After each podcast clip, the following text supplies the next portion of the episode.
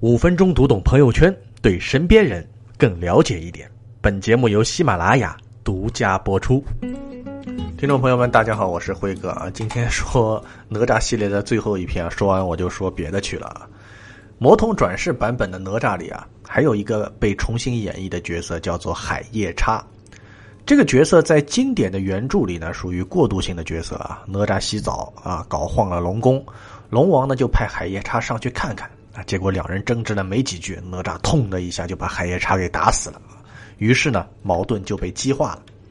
如果删了这个角色，直接敖丙被打死，那剧情呢也能继续下去啊。最多显得龙宫无人，有点寒酸啊。新海夜叉的作用就要大很多啊。哪吒成为了救人的英雄，和敖丙有了携手作战的机会。这个海夜叉的泡泡机功能也是很受儿童的欢迎啊。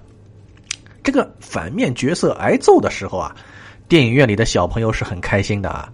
估计这个时候很少有人想到，海夜叉原本是只想偷条狗的。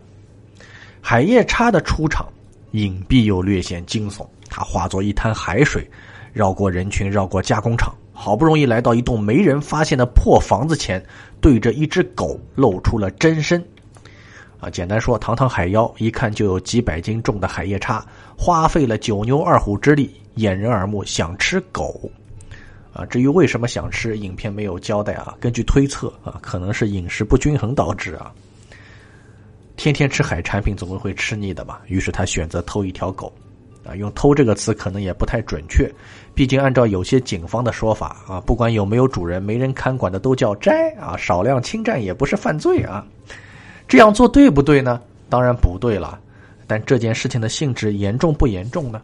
啊，不考虑爱狗人士的想法，其实不算严重啊。但是哪吒一出场，事情就变得严重了。小魔丸打算斩妖除魔，海夜叉当时就懵了：我偷一条狗啊，你要判我死刑？于是他就拼命逃。逃跑的时候呢，毁坏了大量的民宅和公共财物，民事责任增加了。那这个时候严重性还可控啊，无非是个赔偿责任。但随后呢，一个小女孩正巧站在了海夜叉逃跑的路上，这个海夜叉呀，咕噜噜就卷着小女孩走了，偷窃案变成了绑架案，啊，性质一下子就不一样了。这时候用民事赔偿是解决不了问题了，执法人员会考虑当场击毙啊，也难怪孩子们会叫好。但是在五分钟之前，海夜叉想掳走小女孩吗？他想吃人吗？他想恐吓人类吗？我们回放一下，他不想啊，啊，后面的剧情就是暴力抗法，屁滚尿流，好汉饶命啊！期间呢，海夜叉确实把女孩吞到了肚子里，哎，但是你可以注意到，他的牙齿碰都没碰孩子一下，吐出来的时候，孩子连衣服都没有破啊，可见就算形势危急啊，他也拿捏好了尺度，没打算继续恶化局势。暴力行为结束之后，海夜叉也没有搞鱼死网破，帮大家解毒，对吧？这样的坏人需要判死刑吗？啊，说实话，体罚我都觉得重。回顾海夜叉一案，我们可以发现，导致事件不断升级、不断恶化的一半是海夜叉的盗窃行为，还有一半呢叫做执法的尺度。在法治社会里，惩罚和错误总体而言是相匹配的，有的判死刑，有的判无期，有的判有期，有拘役、管制、罚款、警告。啊，不同性质、不同严重性、不同社会后果的罪责，自然会有不同的处罚结果。那一旦不均衡，就会有两种结果：惩罚不给力，罪恶就会被纵容，未来错误的行为就会越来越多。啊，比方说，资本市场上违规套现几个亿，啊，最后顶格罚了五十万，那未来市场上的骗子就会越来越多。再比方说，你儿子考试作弊，啊，最后你说下次小心点，那他下次肯定接着干呢。但另一方面，惩罚过了头，罪犯就会想尽办法逃避罪责。啊，如果逃避不了，就会升级罪责，以使他和惩罚匹配。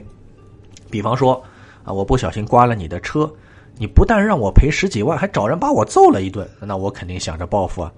啊，再比方说，你儿子考试作弊，你拿着菜刀要砍他的手，他肯定离家出走啊。A 偷条狗被打死，B 绑架人质也会被打死，但可能逃掉。你让海夜叉怎么选呢？伸张正义的大旗下呀，有一种坏非常隐蔽啊，它脱离法治，纯属发泄，极其虚伪，往往还能赢得一片叫好。但它的效果呢，实际是逼人逃避惩罚，激化矛盾。比方说，呃，有人在外面打了人，气焰比较嚣张，按理说呢，大家应该指责他，让他道歉、赔钱或者是拘留。哎，但总会有人朝他家门口喷漆，曝光他女儿的信息，让他自杀谢罪。比方说，有人在饭桌上说了一句领导的坏话，按理说呢，大家应该劝劝他，先让他重拾信心，了解真相。哎，但总会有人记录在案，四处发布，让他失业、饿死，电话都打不出去。啊，你说这些人给到坏人的选择是什么呢？他们一定会像海夜叉那样，要么逃跑抵赖，要么在对抗当中把恶升级。小恶啊，在斩妖除魔的呼喊当中就成了大恶，而那些挥舞火尖枪的人呢，很少去考虑最初这一斩是否劈碎了公正的天平、法治的界限。呃，在电影里面，最后海夜叉还是被绑了起来啊，说是一旦信号响起，他就会被带出去接受公众的审判。啊，可惜的是，因为外面。战事太激烈啊，大家把他给忘了哈。如果有机会，他应该会说：“啊，乡亲们呐，我只是想偷条狗的。”好，这就是今天的五分钟读懂朋友圈。你也可以添加我的微信公众号“辉哥叔叔”和我取得联络。我们下次有空接着聊。